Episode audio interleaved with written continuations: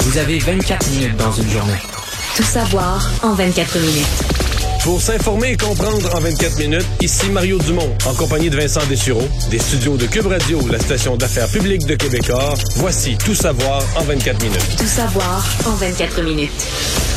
Et voilà, c'est fait. Cinq jours après sa défaite euh, claire euh, contre Valérie Plante, Denis Coderre a finalement annoncé euh, son départ, euh, du moins de la vie politique municipale. Denis Coderre ne siégera donc pas comme chef de l'opposition à l'hôtel de ville de Montréal euh, et dit, bon, on va faire autre chose. Après 40 ans de vie publique, 12 campagnes électorales, 16 ans à Ottawa, puis maire, il dit avoir contribué à la renaissance de Montréal lors de son premier mandat après, bon, des situations qualifiée de corruption à l'époque, situation difficile pour Montréal. Alors Mais ce ça, matin, on oublie, son premier mandat a été très bon. Jusqu'à c'était la fait, dernière année qui a été difficile. Même Euh, le dernier, les trois. En fait, c'est que généralement, prends comme Valérie Plante, là, tu gouvernes, puis ça va insatisfaire des gens, puis tu sais, tu vas des cônes, puis ça écorche, puis puis là, quand t'arrives dans les trois mois avant les élections, tu lèves le pied, là, tu comprends? Plus de réformes impopulaires, même six mois avant les élections, puis trop de réformes impopulaires, là, tu- Quelques petits cadeaux. quelques petits cadeaux, tu rentres en mode séduction. Denis Coderre a fait exactement la- le contraire. Il a été très, très bon maire pendant trois ans et demi. Puis là, il s'est mis à être baveux, à être tannant avec la formule électrique, être de mauvaise humeur, plus vouloir répondre aux questions. Puis il a réussi à s'auto-détruire sur une période de quelques mois pour perdre son élection. Ça, c'était son premier mandat, mais il a été, il a été effectivement un très bon maire. Est-ce que le- sa fin de campagne aurait été un peu comme ça aussi? Mais cette fois-ci, moi, là, je suis pas. D'abord, je trouve que les commentateurs ont été à son endroit très durs cette semaine. Il a perdu, il a perdu un. Euh, deux, ben moi, je suis devenu dur dans le sens que je suis devenu euh, déçu de voir qu'il sortait pas. Moi, je pense que c'est tard aujourd'hui pour sortir. Remarque, c'était la limite. là. Le vendredi avant l'autre fin de semaine, c'était la limite, limite de l'acceptable. Mais pas de. Tu sais, encore que si mercredi, il avait parlé, il avait mieux communiqué, il avait dit là, je fais des téléphones, peut-être pas on aura une rencontre vendredi matin, on se serait tout fermé. On aurait dit bon. ouais. on là, euh, il était euh, absent, là. Il était oui, puis, disparu. puis même son équipe disait, ben là, on n'a pas de nouvelles, on sait pas ce qui se passe, donc ça n'avait pas d'allure. D'ailleurs, vous faire entendre quand même un extrait de son annonce aujourd'hui. D'ailleurs, à plusieurs moments, avec le trémolo dans la voix, on le sentait très, très émotif et affecté par cette euh, défaite de dimanche. Chose certaine, je leur ai annoncé que je ne que je quittais la vie politique. Donc, je ne serai pas chef de l'opposition. J'ai donné 40 ans de ma vie. Euh, j'ai pris du temps pour moi, pour réfléchir. Ça a été, euh, ça a été un petit peu, un petit peu difficile parce que bon, évidemment, tu as l'entourage, faut que tu prennes en soin aussi ta famille et tout ça. Mais euh, j'ai, euh, j'ai- je leur ai expliqué pourquoi. Donc, euh, je ne serai plus. euh, il y a des gens qui vont peut-être être contents. là. Donc, euh, je serai plus, je serai plus dans la vie politique. Je vais, euh, je vais faire autre chose.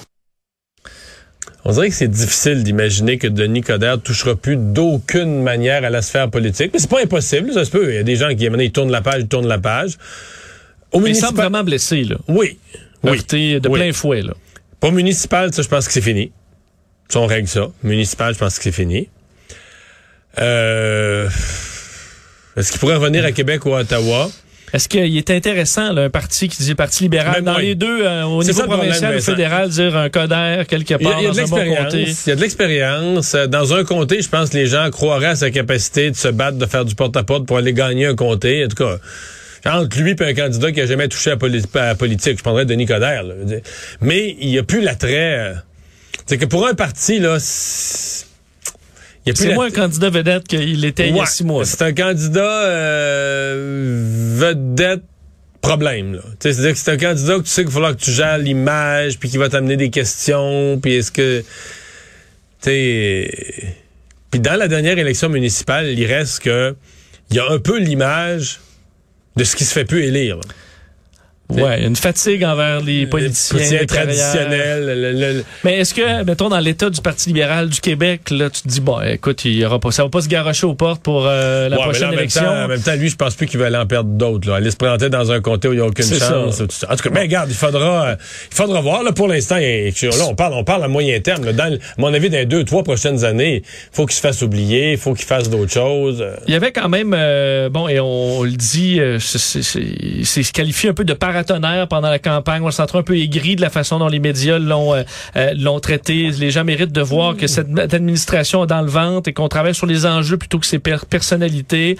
Euh, on, bon, on a envoyé un message aux médias aussi sur le fait que, bon, selon lui, le, son traitement a peut-être pas été correct. Et très attristé par le faible taux de participation. C'est ce qui l'attriste le plus. C'est ce qu'il a dit aujourd'hui. Ouais. D'après moi, s'il avait gagné avec le même taux de participation, ça serait, ouais, ça, serait, moins pire. différent.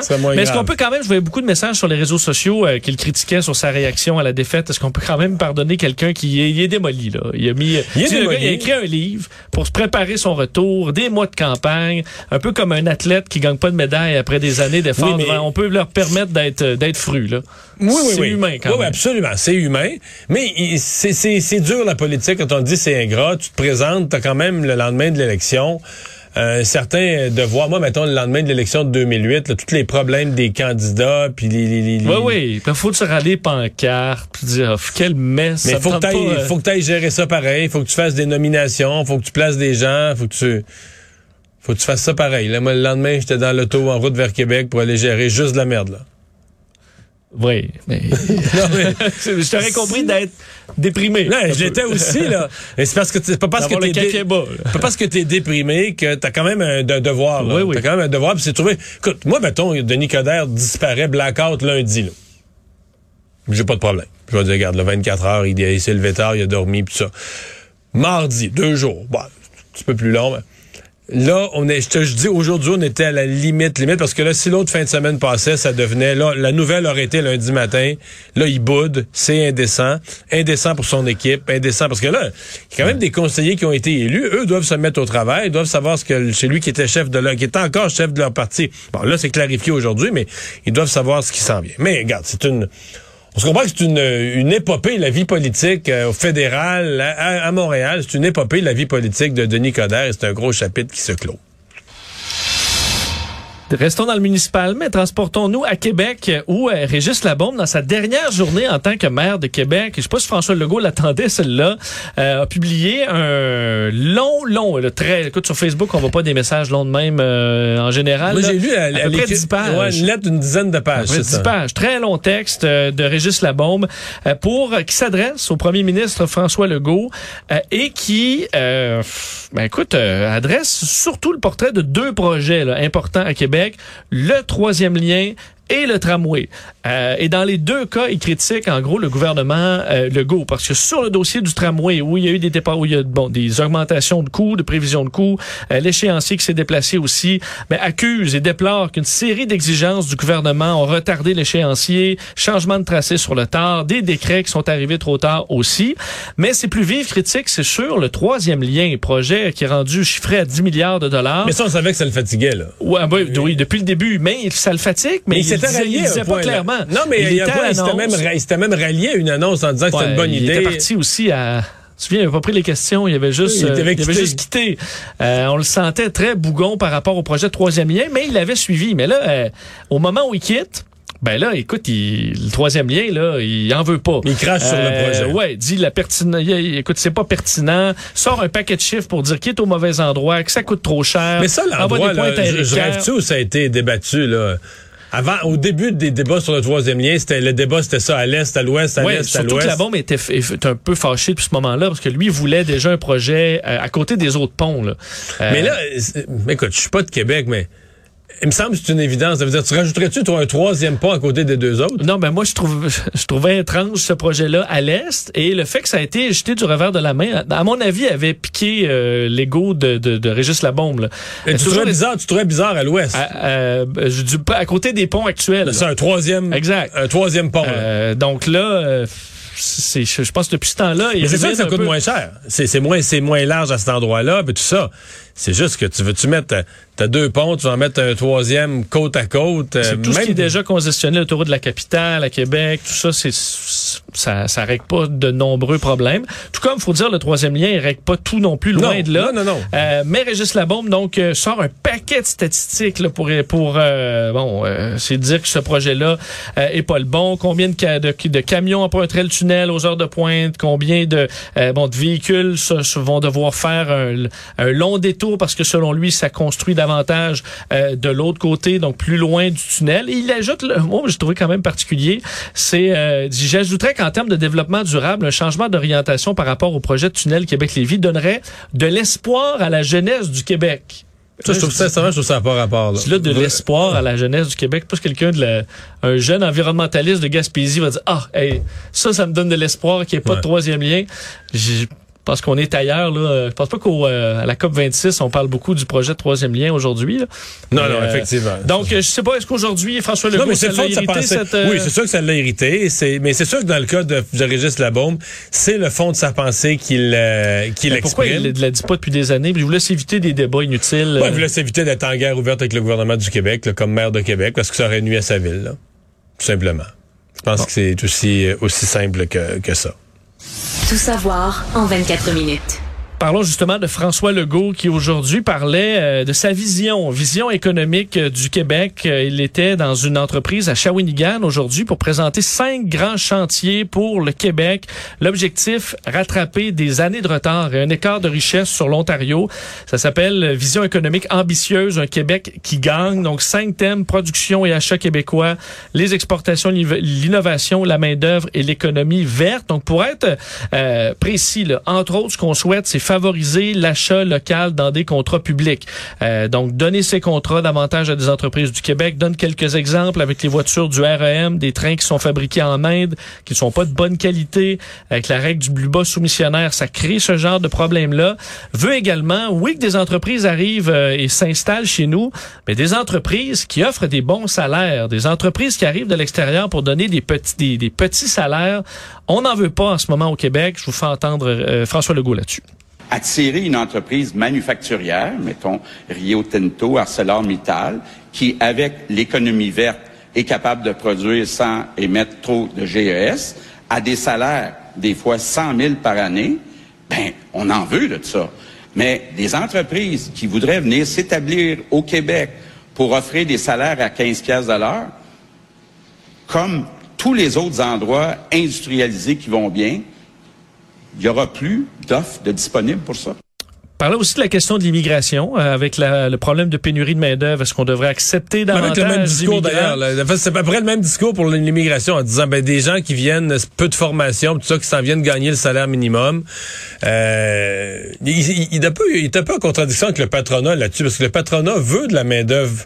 sais, ils diront jamais mot à mot comme ça, mais le patronat veut faire de l'immigration pour une main-d'œuvre bon marché. Et là, François Legault est pas là du tout, du tout. Là. Non, il, ben, il dit aussi que selon lui, le 50 000, euh, c'est ce que le Québec peut euh, absorber, peut intégrer. Et, donc, il faut, venir, faut faire venir des gens pour combler les emplois le plus possible, des emplois de qualité qui va faire que les nouveaux arrivants vont aussi gagner des bons salaires, euh, contribuer à la richesse collective, etc., etc., etc. Et euh, un mot sur la langue, euh, la langue de nos PDG, alors qu'on parle beaucoup de ça, des suites de cet incident avec le patron d'Air Canada. Alors, explique qu'il souhaite que les PDG au Québec parlent français et veut trouver une façon de les inciter ou de les amener, de leur montrer la voie un peu vers ça. On peut écouter le premier ministre. C'est important que les présidents d'entreprises au Québec soient capables de parler français. OK? Et on est en train de regarder différentes approches là, pour s'assurer. Moi, je pense que la grande majorité des présidents de compagnies qui sont au Québec sont capables de parler français. Il y a une petite minorité, puis il faut agir sur cette petite minorité pour les aider, les accompagner, les convaincre. La Caisse de dépôt a une responsabilité sociale, une responsabilité de développer l'économie québécoise comme il faut. Donc, ça va faire partie des discussions qu'on va avoir avec Charles Lemont les PDG qui parlent français, là, je, je l'écoutais parler, puis j'entendais, j'entendais Vivaldi, le, gros violon, le petit violon. Ouais. Parce que qu'est-ce qu'il va faire lui là pour que mettons pour qu'à SNC Lavalin, des patrons américains, britanniques, toute la haute direction des Américains et des Britanniques.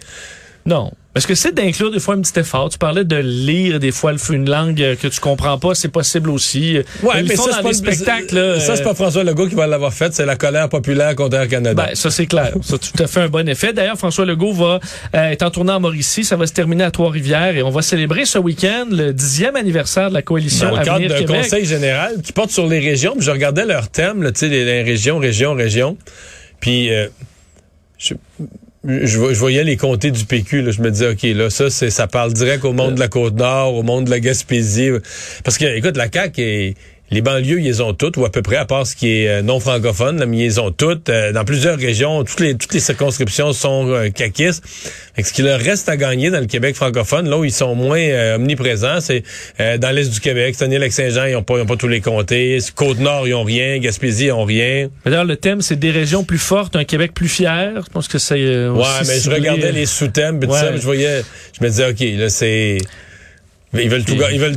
Ils partent avec l'idée de tout gagner. Pas dire que ça va Et, marcher, on va faire attention, là, plaire à tout le monde. Des fois, tu plais à personne. Et donc, 10 ans quand même où, euh, faut- donc il y a 10 ans, Gérard Deltel euh, fusionnait euh, le parti que tu as fondé avec, euh, avec ouais, euh, la c'est un grand mot de fait- fusion. euh, fusion Ouais, parce qu'il y a, une- il y y a- une absorption, Une absorption parce qu'il n'y a rien resté de la DQ. Il n'y a pas, mettons, fait un programme conjoint où Gérard, le prog- Gérard Deltel a fait le calcul avec tous les membres que il n'y avait plus rien d'un sondage. La CAQ étant fondée, euh, la DQ allait...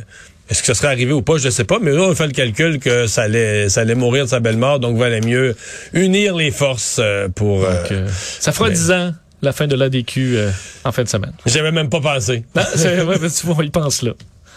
Hein? Mélanie Joly euh, rencontre le secrétaire, a fait rencontrer aujourd'hui le secrétaire d'État euh, Anthony Blinken à Washington. Donc, rencontre importante. C'est le premier voyage officiel de Mélanie Joly en tant que ministre des Affaires étrangères. Euh, et il y a beaucoup de pain sur la, la, la table, beaucoup de choses à discuter parce que, bon, faut comprendre que les relations entre le Canada et les États-Unis, c'est important. 2,5 milliards de Ouais. biens mais qui les, on traversent chaque jour. les boss se voient jeudi, là. les Euh, patrons se voient jeudi. C'est ça. 18 novembre, on sait que les euh, bon, c'est la réunion qu'on appelle les trois amigos, euh, donc euh, chefs d'État qui vont se rencontrer du Mexique, des États-Unis et du Canada. Alors on prépare un peu le terrain à ça aujourd'hui, où Mélanie Joly et Anthony Blinken discutaient euh, bon d'économie, de plein de dossiers, mais il y a quand même des points qui achoppent, même si oui, il y a une proximité entre euh, le gouvernement de Joe Biden et celui de Justin Trudeau qu'on n'avait pas avec Donald Trump. Oui, il y a une proximité d'atmosphère, Vincent. Mais si tu me fais la liste de ce qui s'est réglé dans Justin Trudeau puis Joe Biden, là, euh, Ben, on passera pas, on passera pas la nuit ici. Il y a rien. là. C'est très, très, très peu. Là. Surtout que Joe Biden, là, étant euh, chambranlant dans les sondages, euh, va, il va avec des manœuvres assez, trop, assez euh, protectionnistes aux États-Unis. Euh, donc là-dessus, s'il y a des points qui achoppent, entre autres le- les crédits de taxes pour la production de voitures électriques, qui selon Mélanie Joly pourraient déstabiliser euh, le, le marché, les ententes entre le Canada et les États-Unis. Donc euh, les deux se sont rencontrés, ça semble s'être bien passé. On établit euh, des ponts pour la réunion de la semaine prochaine. Et entre autres, parce qu'Anthony Blinken, faut le rappeler, on parle beaucoup de la langue française, parle français, le secrétaire d'État euh, à Washington, et euh, elle lui a remis, Mélanie Joly, un livre québécois aujourd'hui, le nouveau livre d'Anaïs Barbeau-Lavalette. Alors, il pourra euh, même pratiquer son français en lisant Si un bon livre beau. québécois dans ses temps libres. Je sais pas s'il y a beaucoup de temps libre, M. Blinken, mais au pire, il lira euh, pendant sa retraite Ouais. peut-être. Euh, Dominique Anglade aurait bien le goût de voir ce dossier euh, disparaître, celui de Marie Montpetit, mais euh, ça se poursuit puisqu'aujourd'hui, c'est le père de Marie Montpetit au lendemain de cette première entrevue là euh, de la députée où elle blâme entre autres la gestion de la situation par Dominique Anglade. Ben le père euh, de Marie Montpetit qui est un militant de longue date du Parti libéral du Québec, président de l'association libérale de Soulanges, claque la porte et encore là euh, ben, critique Dominique Anglade, dit qu'elle s'est mal comportée, que c'est pas dans la culture libérale et admissible. Donc, il va démissionner de tous ses postes qu'il occupe au PLQ, mais va le faire le lendemain du congrès euh, des militants se tient à. Québec à la fin du mois. Pourquoi il le fait après le congrès? C'est parce qu'il compte bien se faire entendre pendant le congrès pour dire que euh, tout ce qui ne, tout ce qui s'est fait dans le dossier Marie Montpetit, ce n'est pas la façon de faire des libéraux. Alors, est-ce qu'il pourrait ébranler quelques libéraux? Il doit s'être fait en- en- à l'intérieur de 40 ans de bénévolat, on, quelques on, on se comprend qu'il sera vu par tous comme étant biaisé dans le dossier, dans l'évaluation du dossier Oui, oui. Marie Montpetit. Mais il, reste quand il dit, par exemple, que euh, c'est pas la façon de faire du Parti libéral, là, de pas reconnaître les droits fondamentaux d'une personne, de pas donner une véritable enquête une véritable chance de faire valoir ses droits, etc. Euh, il peut y avoir des gens que, malgré que c'est son père, qui vont... Mais de toute façon, c'est un peu un cauchemar pour Dominique Anglade, parce qu'une histoire comme ça, sais, dans la version 1 de l'histoire, c'était, elle était comme une héroïne, Madame Anglade. là. Tolérance zéro, euh, tolérance zéro, On même plus si... là, on est en 2021. C'est ça, en 2021, même si c'est son amie puis une alliée, Madame Montpetit, elle, c'est une chef courageuse, elle, tu comprends, elle trace un trait, là, puis c'est terminé. Et là, tout à coup, euh, la démission en bloc de l'exécutif de Marie Montpetit, le fait que Marie Montpetit prend la parole sur la place publique avec une toute autre version des faits, Là, ça devient la parole de l'une contre la parole de l'autre. Euh, là, le père qui est un militant actif démissionne de son comté, va aller au Congrès faire du, du, du chichi avec ça. Euh, c'est- c'est c'est- c'est rien de bon. Là. C'est- En fait, c'est tout ce que Mme Anglade voulait éviter. Vague d'arrestations euh, depuis quelques jours au Québec euh, de présumés pédophiles ou cyberpédophiles dans le plus, enfin, les quatre coins de la province depuis mardi. La Sûreté du Québec procède à carrément une rafle historique, l'une des plus grosses frappes de son histoire en matière de cyberexploitation d'enfants.